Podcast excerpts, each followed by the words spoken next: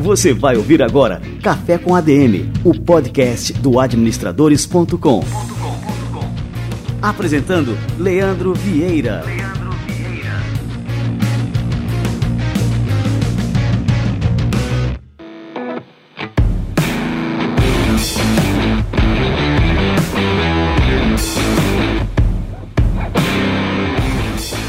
Está no ar mais uma edição do Café com ADM, a sua dose de cafeína nos negócios.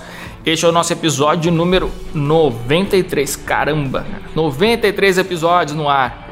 E daqui a pouquinho a gente vai receber aqui no Café com a DM o Paulo Vieira, criador do método Coach Integral Sistêmico. O Paulo é uma fera, cara. Daqui a pouquinho ele chega por aqui para falar mais sobre coaching, sobre os livros dele, o Poder da Ação, que está bombando as mais de 100 semanas aí na lista dos mais vendidos. Daqui a pouquinho ele chega por aqui. Antes disso, quero lembrar para você que está escutando o Café com a DM que o seu comentário pode faturar o livro Atenção, o maior ativo que existe, do grande Samuel Pereira, fundador dos Segredos da Audiência. Para concorrer, basta você comentar neste episódio ou em qualquer postagem sobre o Café com a DM até o nosso episódio de número 94. No episódio número 95, a gente vai revelar quem foi o vencedor que vai levar. Aliás, são dois livros que o, que o Samuel está sorteando aqui e são livros autografados pelo autor. Então isso aí vale demais. Deixe o seu comentário, avalie o Café com a DM. Se for no seu aplicativo de podcasts, passa a seguir a gente por lá, deixa as suas estrelinhas.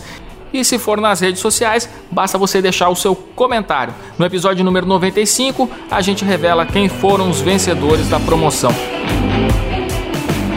Olha só, temos uma grande novidade aqui para quem usa Instagram, Instagram, Instagram. O nosso Instagram, arroba Portal Administradores, a gente lançou um novo programa nos Stories, se chama Expert Stories.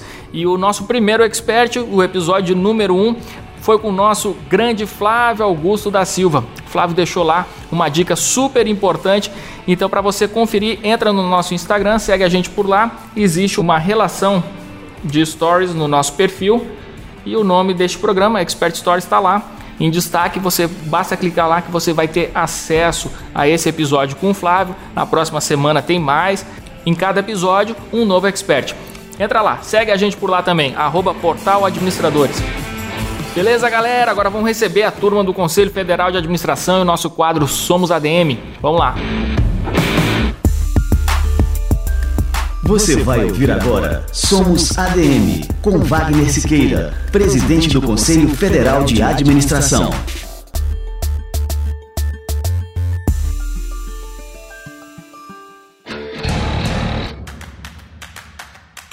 O Observatório de Egressos é um sonho dourado para o professor que está me ouvindo, que está me vendo aqui agora. Quem é professor que não gostaria? De, você não gostaria, professor, de saber onde estão seus alunos de 2000, 2001, 2002, 2003, se eles estão ou não estão atuando na profissão em, nas quais eles se formaram? O MEC fez determinações para as instituições de ensino para fazerem isso. Nenhuma delas conseguiu. Não estou falando de administração, não. Estou falando de todas as profissões. E o MEC fez regra para todas. Nem o MEC tem. Então, isso foi o ovo de Colombo. Através de tecnologia de ponta, e só pode ser por tecnologia de ponta, de big datas, nós pegamos pioneiramente os 400 mil registrados no Conselho e fomos ver onde eles estão. Claro, isso é uma amostragem formidável. Descobrimos tudo que nós temos, nós sabemos aonde eles trabalham, no sentido de, das áreas. E aí começa a questão, as implicações disso que você tem na educação. Ô Elisa, 72% das pessoas que estão trabalhando na nossa profissão, dos 400 mil registrados, não trabalham em indústria, trabalham em serviços. Só que os nossos cursos de administração nem olham para serviços. Essa foi uma das surpresas, inclusive. Essa né? foi uma surpresa para todos nós. A gente tinha impressão disso. Agora, eu não estou falando de amostragem, eu estou falando de universo dos registrados. Descobrimos é, é, quanto tempo a pessoa trabalha, em que área, em que ela trabalhou, em que faz, enfim, todos os dados. É, e isso pronto nos dá a possibilidade, em qualquer faculdade, atender aquilo que o MEC mandou fazer e não sabe fazer, nem as outras profissões, nenhuma delas. O bom é que nós vamos ser copiados. O sistema é tão simples, tão fácil, que vai ser bom, que vai ser copiado. E é uma contribuição fantástica que a nossa profissão estará oferecendo ao desenvolvimento do Brasil. Você ouviu Somos ADM, com Wagner Siqueira, presidente do Conselho Federal de Administração.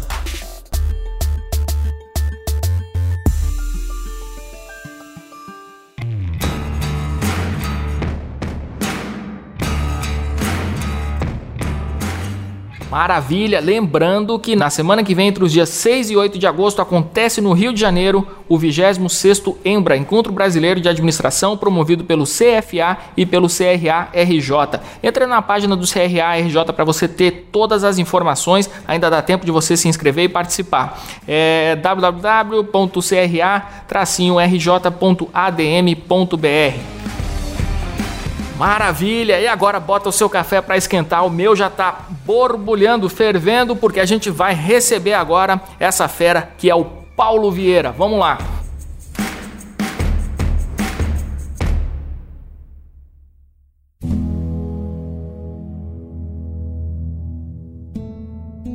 Paulo Vieira é o criador do método Coach Integral Sistêmico, uma abordagem do coach que tange todas as áreas da vida. Ele é diretor da Febracis Coaching e ele é Master Coach com mais de 10 mil horas de sessões individuais. Ele obteve seu PhD em Coaching e Administração pela Florida Christian University, nos Estados Unidos.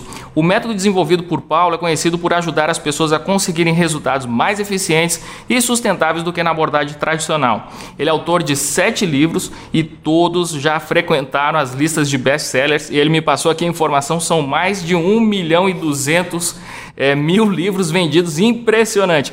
Paulo Vieira, acho que é meu parente também aqui. Seja muito bem-vindo ao nosso Café com a DM. Olá, tudo bem, Leandro? Prazer estar com vocês e uma grande honra poder estar contribuindo e aprendendo aí com vocês. Que legal, Paulo. A honra é nossa aqui, cara. Vamos começar, Paulo. Assim, acho muito importante a gente desmistificar quando a gente fala em coaching, né? Então a gente teve um, um, começo no Brasil. Você pode pontuar quando que esse tema, essa prática chegou aqui no Brasil realmente? Olha, ele iniciou pelas multinacionais, tá? As multinacionais tinham e vinham pessoas de fora, quase todas elas na década de 90. Vinham coaches dos Estados Unidos, coaches, principalmente Inglaterra, principalmente Estados Unidos e Inglaterra na década de 90, e faziam fazer coach com os altos executivos de grandes multinacionais né? principalmente na repatriação, quando eles vinham de um local diferente, é, vinham coach com eles para ajudar nessa, nessa performance é, corporativa. Então, mas isso era dentro das grandes corporações.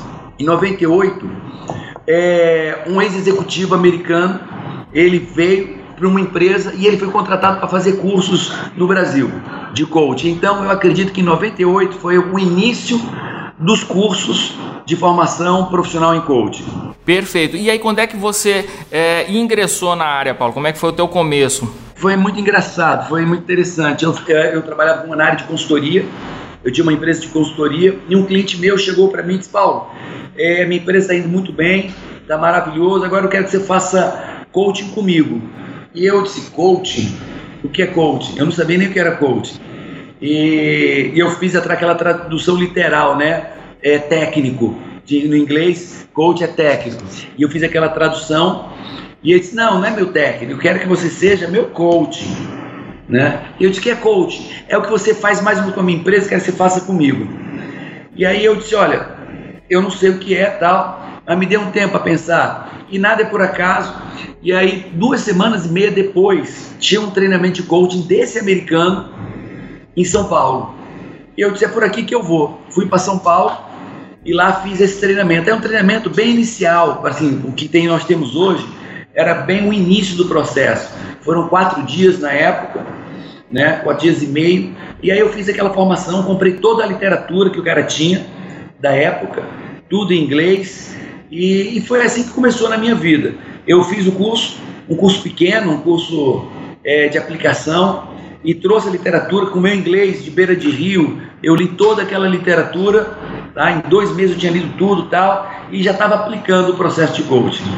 Então, na minha vida, eu comecei no final. Minha primeira sessão foi em dezembro de 98, 1998. Perfeito. E de lá para cá, você acabou desenvolvendo um método próprio, né? Que você chamou de coaching integral sistêmico. É, qual que é a diferença é, do teu método, o, o coaching integral sistêmico, para o coaching tradicional? O que é que eu vi? É, quando eu fiz coach com esse cara, ele vinha, era diretor de banco, ele tinha uma corretora, o cara já era um executivo e um empresário muito bem sucedido, acostumado a tomar decisões racionais, frias, pá, pá, pá. E foi um sucesso. Mas depois que eu dei sequência, eu comecei a ver que esse processo de coach, ele era muito cognitivo. Ou melhor, ele era apenas cognitivo, ele trabalhava apenas o hemisfério esquerdo das pessoas, apenas a razão. Então, quando gente fala de um povo é, anglo-saxônico, americano, funcionava bem, em boa parte, e para altos executivos. Quando via para os mortais, né, aquilo, a parte emocional falava muito alto, a inteligência emocional falava muito alto, né, e eu comecei a sentir falta disso. Eu tinha um treinamentozinho de inteligência emocional na minha empresa de consultoria. Né, eu trabalhava na área, na área comercial, gestão comercial, e eu tinha um treinamento de autoestima, mas que as pessoas já diziam que tinham mudanças muito fortes. E aí eu comecei a ver que aquela questão de inteligência emocional, de autoestima, ela poderia complementar muito o coaching tradicional. Então, em 98 já, ou seja, tem 20 anos, é, eu comecei a introduzir fundamentos da inteligência emocional, reprogramação de crenças, competências emocionais, todo aquele material do Daniel Goleman, autoestima no processo. Então ele ficou extremamente mais rico do que o tradicional, porque o tradicional só trabalha a razão. É só processo cognitivo e racional, cartesiano. E eu comecei a trabalhar com emoção, reprogramação de crenças, inteligência emocional, competência emocional. E aí o resultado começou a ser extraordinário. Já era muito bom, coach tradicional já é muito bom, mas ele passou a ser extraordinário.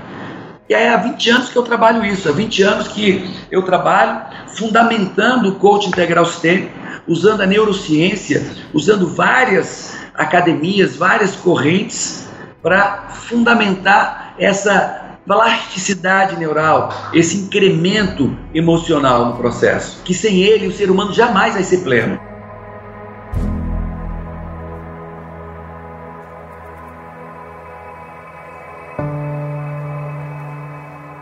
Aí a gente teve essa popularização, o negócio explodiu. Né? E a gente começou a ver programas de formação não só para a pessoa fazer o coach para sua vida, mas também para se tornar um coach. Né? Isso aí explodiu no Brasil inteiro. E aí muitas pessoas, quando tem essa popularização, passaram a ver o coach como algo mais acessório, algo que não faz tanta diferença na vida profissional ou na vida pessoal. Como é que você vence essa barreira que vários profissionais, várias pessoas colocam em relação ao coach? É, ou seja, quais são os benefícios reais da prática para toda e qualquer pessoa? Eu acho que você foi bondoso quando falou que muitas pessoas percebem o coach como uma questão acessória. Algumas pessoas percebem o coach como uma questão acessória, outras pessoas banalizam o processo mas banalizam mesmo. É coaching para tudo, coaching de tudo. Qual é o problema? O que é que houve? Como o inglês a palavra coach significa técnico, e algumas pessoas adulteram para treinador, que não é treinador, é técnico, né? Então, já que é técnico, eu sou técnico. E todo mundo se intitulou, intitulou técnico, e especificamente coach. Coaching barra técnico de alguma coisa. Então, vulgarizou, e a palavra é essa mesmo, vulgarizou. Né? Então, e nós vemos pessoas que não têm formação, sendo coach de saúde, não tem formação, coach disso, coach daquilo, coach daquilo outro, coach de tudo no mundo. Pessoas despreparadas, né? Mas bom, agora, o que acontece na prática? E isso eu fiz esse teste, tá? E eu desafio, assim, convido, desafio não, eu convido todas essas pessoas a fazerem hoje.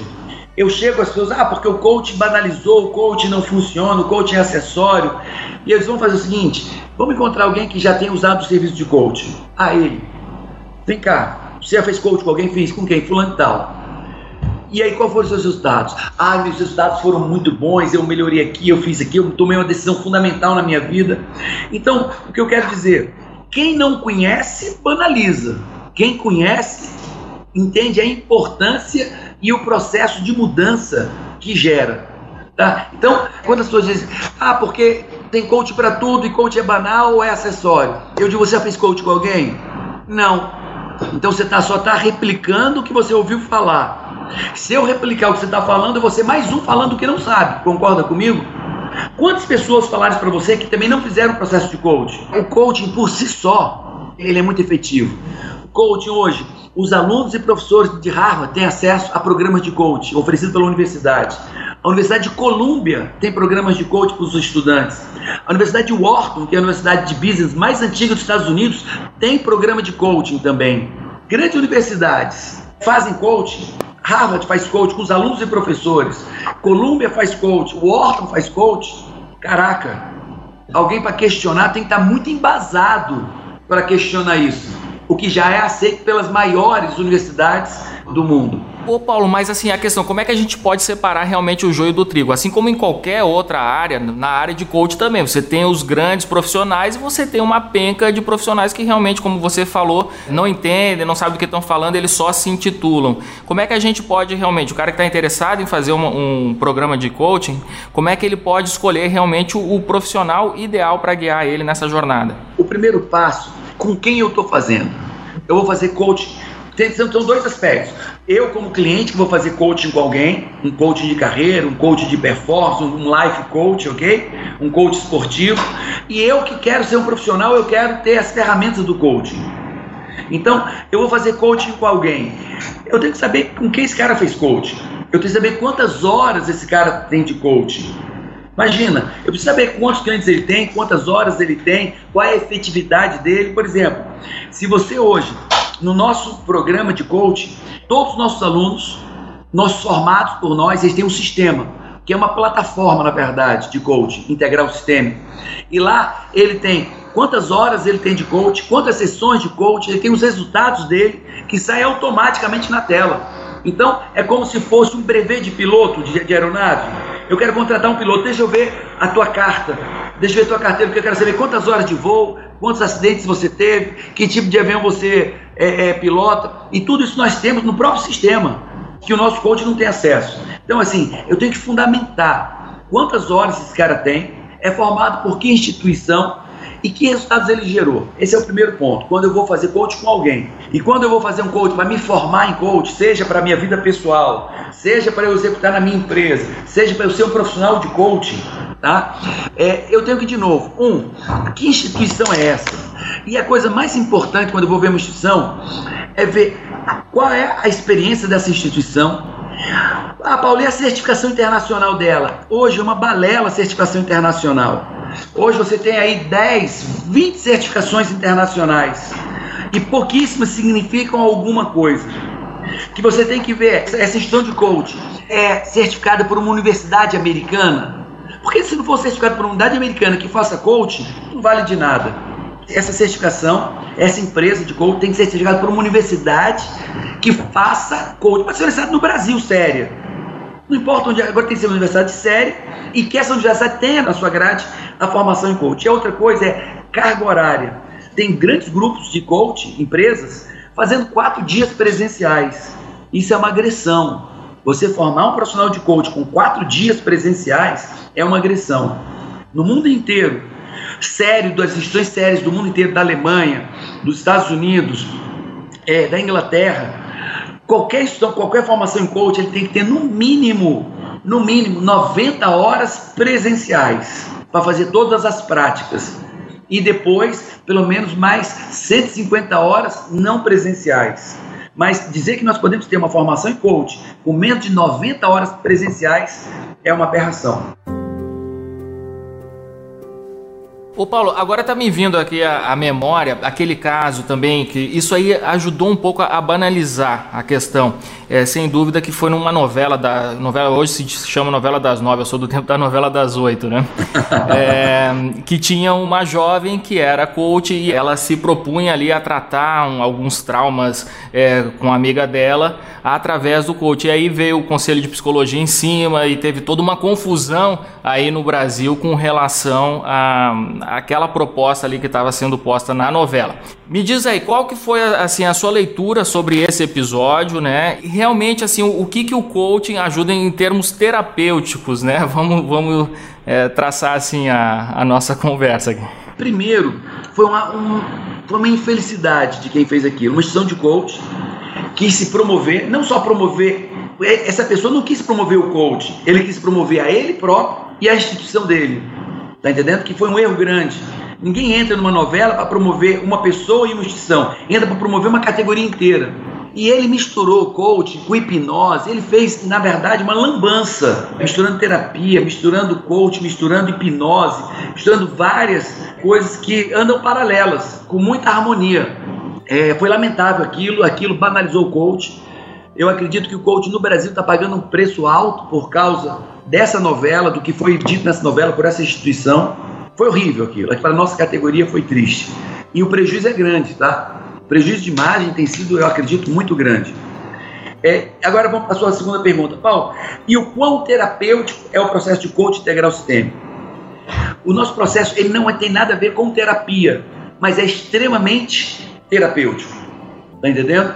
Paulo, como? É, é terapêutico e não é terapia? Vamos falar de universitários de administração, ok? Tem universitário de administração e esse rapaz, ele está depressivo. Tem 21 anos, está depressivo. E aí ele entra num processo de coaching integral sistêmico.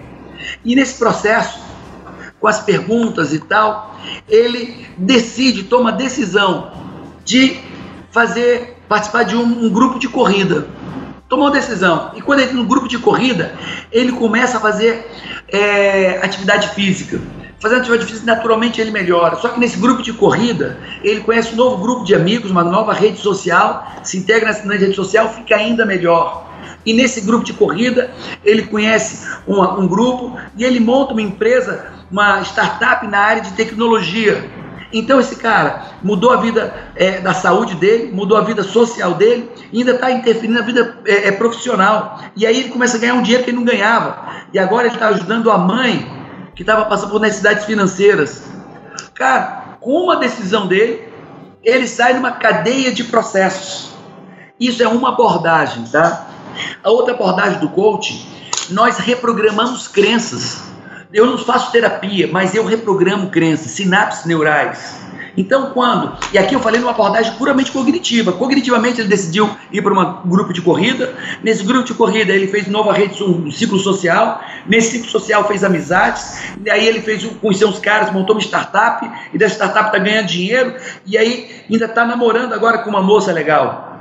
E o coach faz isso, esse é o coach tradicional, vai te fazer tomar decisões. E decisões que vão encadear acontecimentos, decisões sábias, decisões poderosas. Existe todo um processo por trás disso. Agora vamos falar, isso é o coach tradicional, agora vamos falar o coach integral sistêmico. Nós somos hoje uma instituição de coach do mundo. É mesmo? Pô. É, do mundo. Impressionante. Nós temos 700 funcionários. As nossas sedes, nós temos sede no Brasil inteiro, elas têm em torno de mil metros quadrados cada uma das nossas sedes. A nossa sede de uma pessoa tem 800 metros, Natal tem 1.200 a 1.700 metros em Natal, Recife tem 900 metros, Fortaleza tem 1.500 metros, Rio de Janeiro tem 1.200 metros, Niterói tem 1.100 metros. Impressionante, cara. São 700 funcionários. E por que, que nós crescemos tanto? Hoje nós temos sede em Luanda, nós temos sede em Boston, estamos abrindo em Orlando, tudo muito grande. Porque isso, essa parte cognitiva que eu te falei, de levar pessoas a tomarem decisões, o coach já faz muito bem.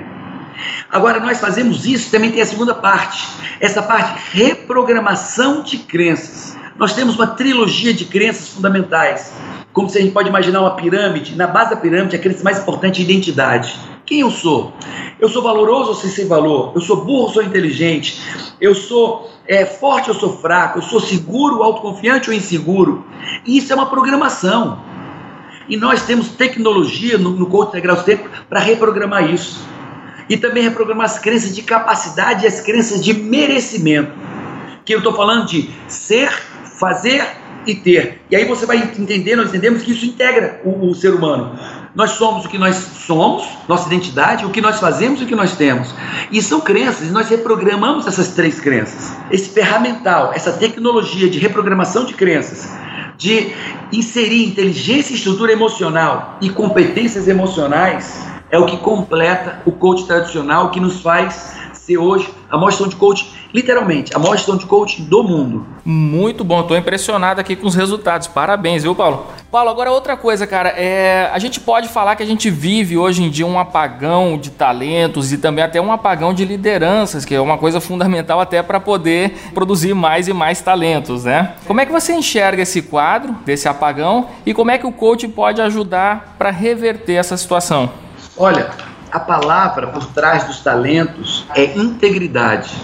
Porque um talento sem integridade é uma pessoa cheia de potencial. Uma pessoa cheia de talentos, ela é cheia de possibilidades. Mas é integridade. A integridade de caráter, integridade moral, são os conceitos morais que vão fazer essa pessoa poder usar seus talentos. Porque Hitler tinha muito talento, tá entendendo? Então, talentos mal usados, eles revertem para o mal e o mal se destrói.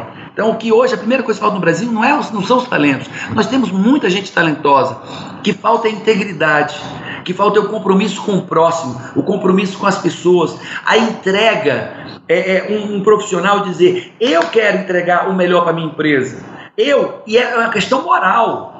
Eu, como funcionário, integrar, entregar o melhor para minha empresa é uma questão moral. E à medida que eu me comprometo a dar o meu melhor na empresa que eu trabalho, eu melhoro minha performance, eu melhoro meus resultados. Melhorei, agora eu quero dar mais para a empresa, eu quero dar mais para a minha equipe, eu quero dar mais para o meu cliente. Quando eu dou mais, a minha performance melhora ainda mais. A questão é, quem é que está disposto a dar o seu melhor? Cara, essa tua questão aqui eu acho é fundamental, porque a gente vê muitas vezes as pessoas que têm realmente esse potencial para entregar cada vez mais, e esses caras têm uma visão um pouco distorcida da coisa. Ele acha que se ele entregar mais, ele está sendo explorado, ele não tem que fazer mais do que é, é pedido para ele. Isso é uma mente escassa que é o contrário de uma mente abundante. Quais são as consequências disso aí, Paulo? Do cara ter realmente assim essa mentalidade, essa mente escassa que você falou aí? A minha empresa, nós somos, temos crescido, nós temos há sete anos que nós dobramos o faturamento da nossa empresa e dobramos o tamanho, sete anos seguidos.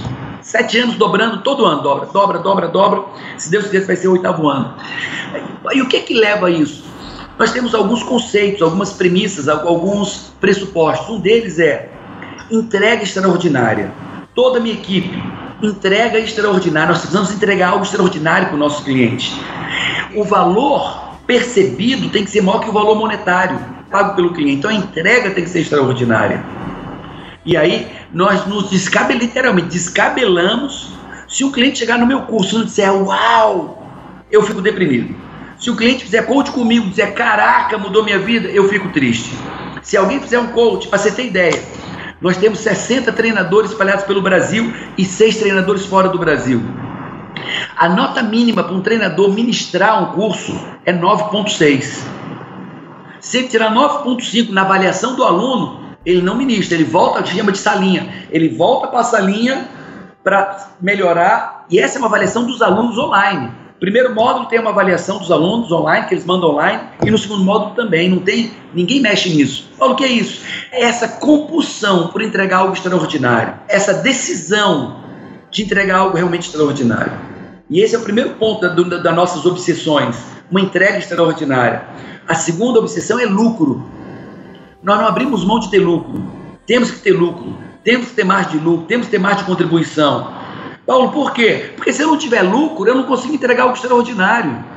Eu vou estar correndo atrás do rabo, pagando conta e não vou estar olhando para o aluno, para o meu produto, nem para o serviço. Mas quando eu tenho, eu tenho um compromisso de entregar algo extraordinário e compromisso com lucro, amigo, é uma empresa que cresce e contribui. É uma empresa que está contribuindo com a sociedade, com os clientes, com o meio, com o governo, e a empresa está crescendo e ganhando dinheiro. Então, primeira obsessão, entrega extraordinária. Segunda obsessão, lucro extraordinário. E terceiro, é gestão. Gestão extraordinária. É, nós dizemos que nós são as três obsessões da Febracis: entrega, lucro e gestão. Olha aí, tá um tripé que realmente assim torna qualquer empresa imbatível. Gostei demais, viu, Paulo? E me diz uma coisa, Paulo, vamos falar agora dos seus livros aqui. Vou começar aqui pelo Poder da Ação que já vendeu mais de 500 mil exemplares, é, inclusive é, inspirou aí a criação de um curso com o mesmo nome, né? Esse livro está na Veja hoje, se eu não me engano, há 135 semanas. Cara, isso é, é impressionante, cara. Isso te coloca aí ao lado, sei lá. Vou eu citar aqui o Paulo Coelho aí para lembrar o nosso brasileiro mais lido no mundo é, inteiro. Não, mas não, tô chegando. mas realmente assim uma marca é impressionante, né? Você tá ali semanas consecutivas na lista dos mais vendidos, realmente é um, é um feito para poucos, né? Como é que você desenvolveu a ideia de escrever esse livro, né? E quando é que foi que quando é que deu esse estalo? Você achou né, lá quando você estava escrevendo que seria esse sucesso todo? Eu convidei o Roberto Chineschic para dar uma palestra comigo. E foi no livro dele que minha vida mudou. Até os 30 anos eu era muito pobre. É mesmo? Até os 30 anos, é, até os 30 anos eu vivi de favor na casa de familiares. É, meu, eu, eu, cheguei no nível, meu casamento acabou, eu devia muito, minha empresa quebrada. Eu cheguei no nível de não ter dinheiro para comprar comida para o cachorro. Nossa. Eu tinha o pastor alemão, eu fui, eu dei o pastor alemão porque eu não tinha dinheiro para comprar ração para o cachorro. Fui morar na casa de familiares, me comia na casa de familiares, me vestia. Cheguei num nível muito ruim aos 30 anos de idade. E uma das coisas que me deu essa essa grande mudança foi um livro do Roberto Chiniachik. E aí, há três anos e meio, eu já muito bem, convidei ele para palestrar comigo, contratei ele para palestrar comigo. E aí, conversando com ele, conversa vai, conversa vem, ele perguntou qual era a minha missão. O legado que eu queria deixar, eu disse, olha, o legado é impactar muitas vidas. Eu acredito que pessoas comprometidas, elas podem mudar uma nação inteira, podem realmente fazer diferença. E aí falei de tudo que eu estava fazendo. Nós temos trabalhos com a polícia, nós temos trabalho com. E tem trabalho social muito, muito grande. Hoje eu estou construindo hoje uma instituição que vai amparar mil, mil e quinhentos jovens e as mães deles. Você não tem dinheiro público, não é ONG, não tem dinheiro de governo, nada nosso dinheiro fazendo, 1.500 jovens vão fazer natação, estamos construindo uma piscina semiolímpica, é, quadra poliesportiva, vai ter judô, karatê, jiu-jitsu e tal. E eu quero fazer a diferença no mundo. E aí ele disse, então por que você não escreve livro? Já que tua vida mudou num livro meu. Aí eu disse, não, já escrevo. Aqui, ó, tem três livros que eu uso nos meus cursos. Ele disse, peraí, você está dizendo que você quer contribuir com o mundo e só quem tem acesso ao teu livro são os teus alunos? Então você está incoerente, Paulo. Você está querendo ganhar dinheiro ou você quer contribuir com o mundo? Porque a gente sabe que no Brasil, pouquíssimos escritores ganham dinheiro com livro, muito poucos. E aí eu olhei assim e aí disse, Paulo, o que eu vi você falando na sua palestra, você tem que compartilhar com o mundo. O Roberto Chinetti disse, ele disse para todo mundo, foi o maior desafio que eu já tive na minha vida de entrar depois de alguém. Porque você deixou as pessoas num nível cognitivo e emocional tão alto que eu nunca me senti tão desafiado a entrar. Então você não pode, se você está sendo verdadeiro, você quer contribuir com o mundo, você tem que escrever livro e fazer teu material chegar a mais pessoas. Aquilo ali foi suficiente para mim. Dali eu tirei 30 dias, parei tudo, marquei 30 dias e em 30 dias imersão, me afastei de todo mundo, fiquei em casa, fiquei em casa, isolado dentro de casa só quem me via era minha família, em 30 dias eu escrevi aquele livro. Impressionante. E os resultados estão aí, né, cara? Ô, Paulo, é, você falou uma coisa, que aos 30 anos você estava quebrado, né? Total. Eu morava no Rio de Janeiro, até os 17 anos eu vivia com os meus pais e vivia uma vida muito confortável.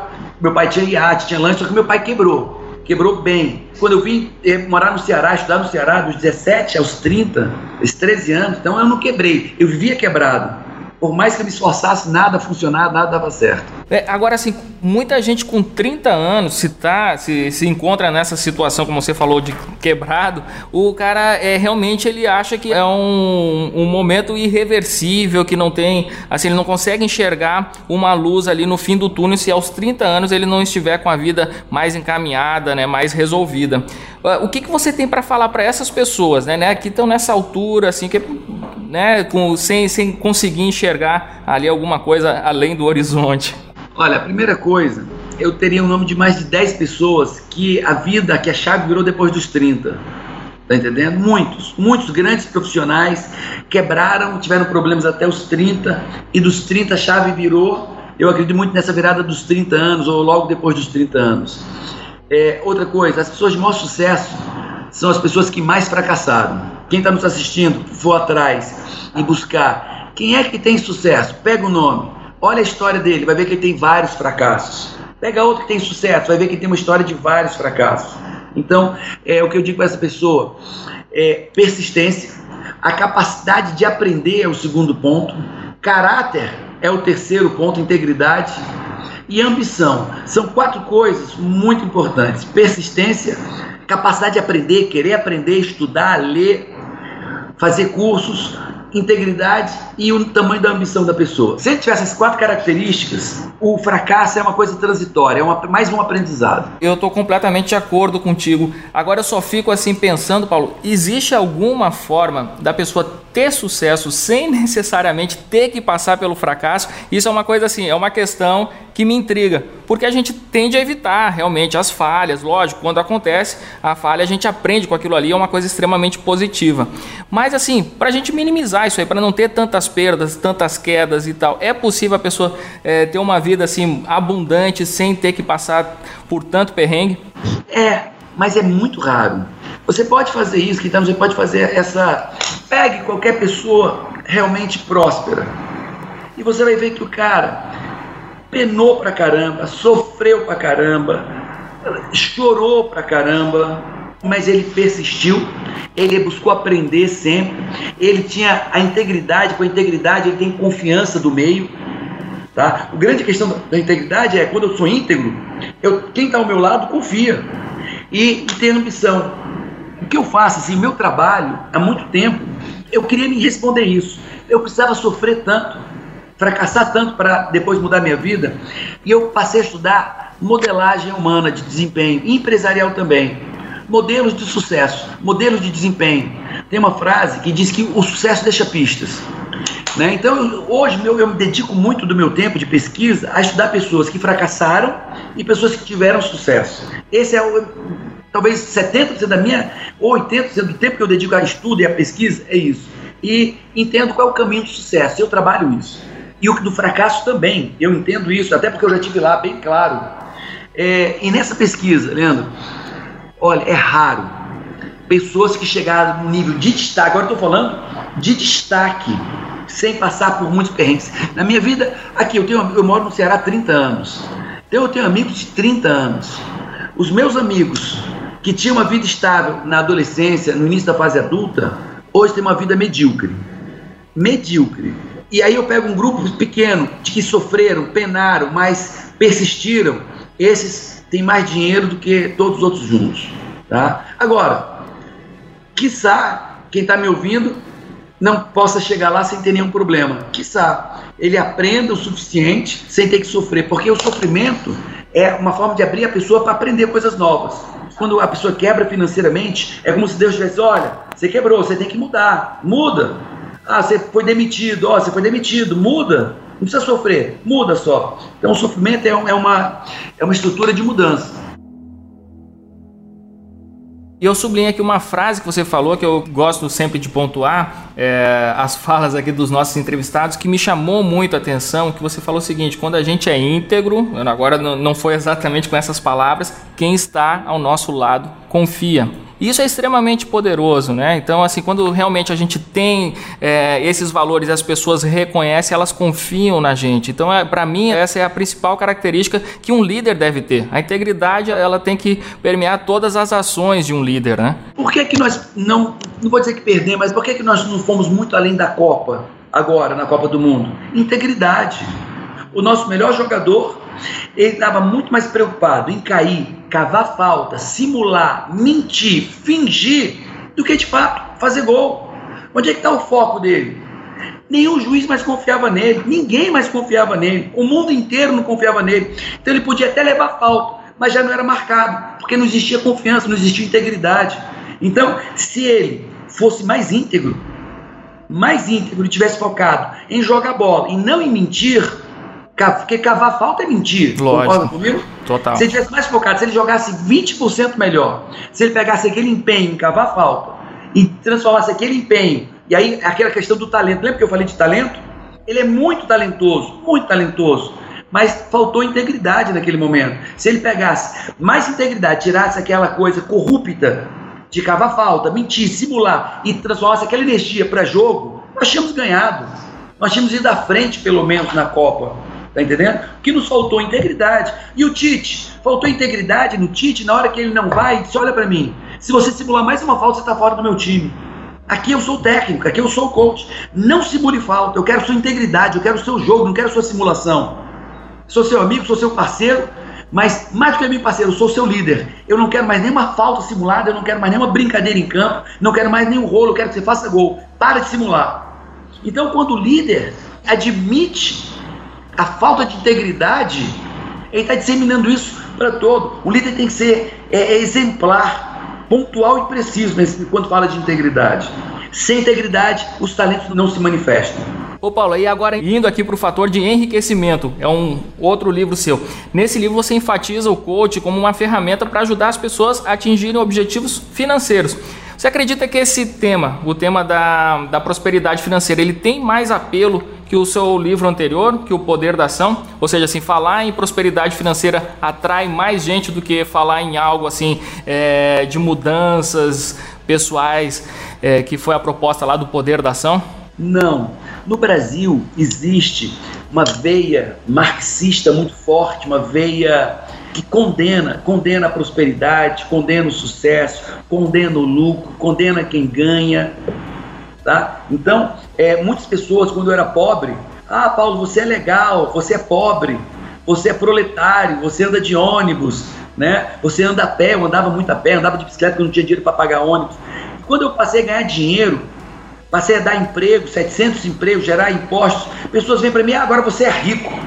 Como se rico fosse um xingamento. Agora você é empresário, como se fosse um xingamento. Então, uma parte do Brasil, uma grande parte do Brasil, está contaminada dessa consciência que o lucro é ruim. Mal sabem eles que uma empresa só cresce se tiver lucro. E quando a empresa cresce, e quando a empresa cresce, ela dá emprego. Quando a empresa cresce, paga imposto. Quando a empresa cresce, ela investe em tecnologia. Uma parcela grande do Brasil ele condena o lucro, condena a riqueza, condena as pessoas ricas, condena a prosperidade, condena. E aí elas se afastam disso e vivem uma vida medíocre. Porque o que eu rejeito, eu repilo de mim, eu afasto de mim. O que eu rejeito, eu afasto. Se eu rejeito a riqueza, eu afasto. Então, infelizmente, no Brasil, uma grande parte da população rejeita essa questão de enriquecer. Um, há um fator de enriquecimento, qual é o problema?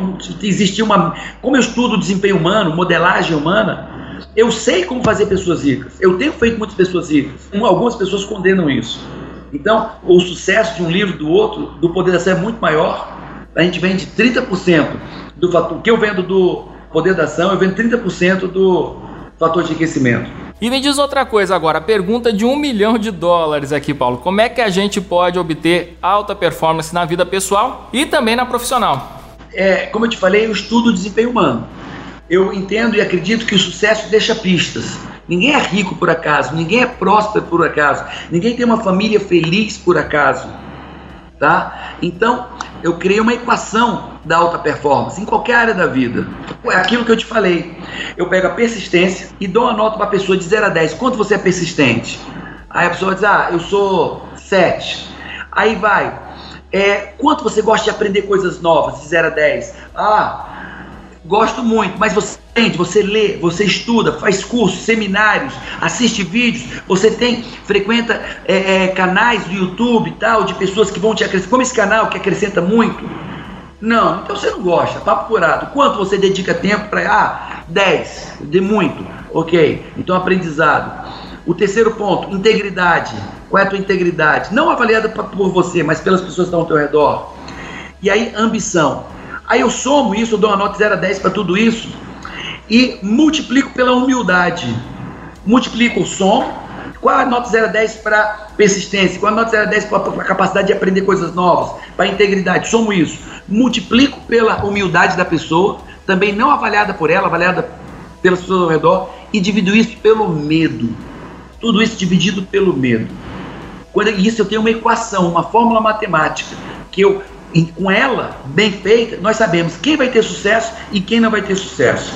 Porque esses são os seis fatores humanos: o medo, que permite eu empreender ou não empreender, ousar ou não ousar, a humildade, que me permite continuar caminhando, e aí vem a persistência, que é um dos fatores mais importantes, o aprendizado, a integridade e a ambição onde eu quero chegar. Juntei seis ingredientes, esse aí está aí tá a performance humana.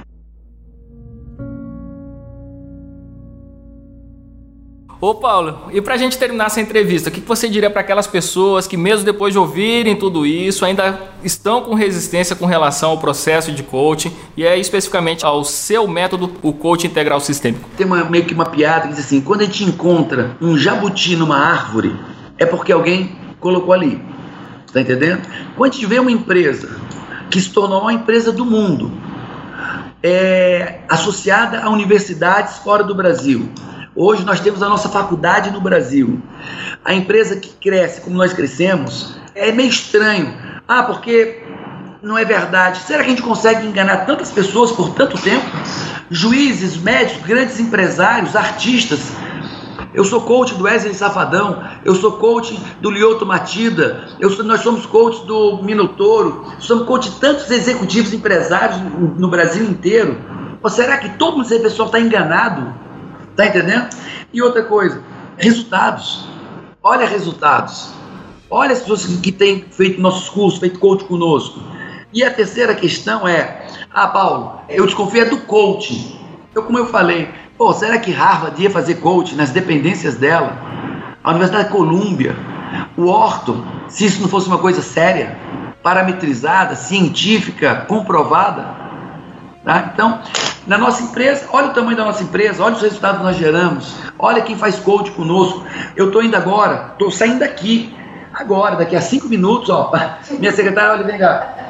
Ela já, ela já veio me buscar aqui, ó. Tudo bem? Tudo jóia? É, tudo bem? Eu estou saindo agora para Curitiba. Nós temos 3.700 pessoas para fazer o método CIS em Curitiba. O método CIS é o maior treinamento de inteligência emocional do mundo também.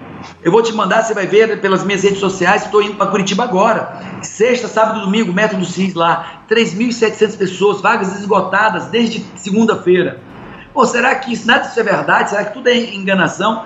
eu estou enganando executivos, empresários, juízes, médicos, psicólogos, muitos psicólogos, amigos nossos, psiquiatras. É isso aí, Paulo. Nada fala mais alto do que os nossos resultados, né, cara? É isso. Paulo, quero te agradecer demais aqui pelo nosso bate-papo riquíssimo nesse Café com a DM. Estamos juntos aí, cara. Amigo, prazer grande, conta comigo. É, eu só, só vejo pessoas falando bem né, do, do, de vocês, do que você tem feito, de onde, quantas pessoas têm chegado, impactado. Então, parabéns, você continue com essa forma imparcial, com essa conduta séria, comunicativa, informativa, técnica. É muito legal isso.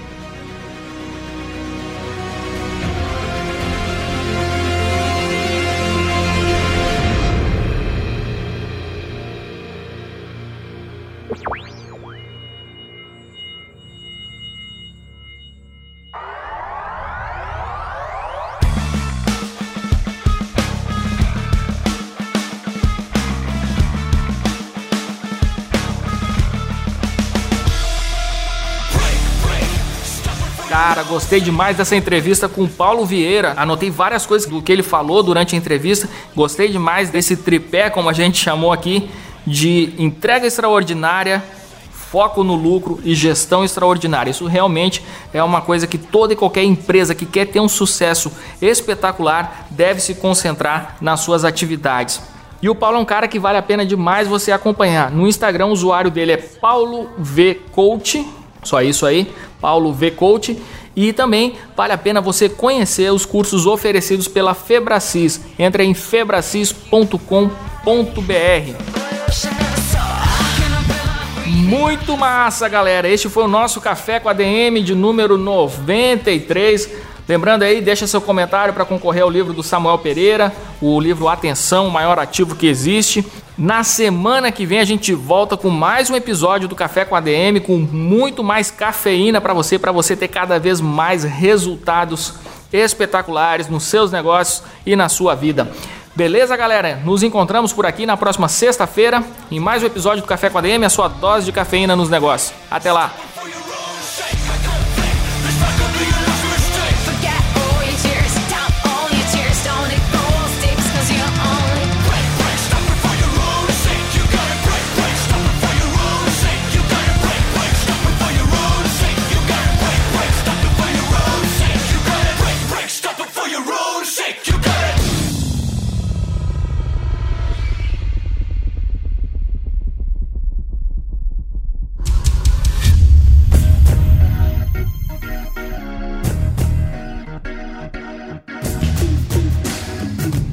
Você ouviu Café com ADM, o podcast do administradores.com.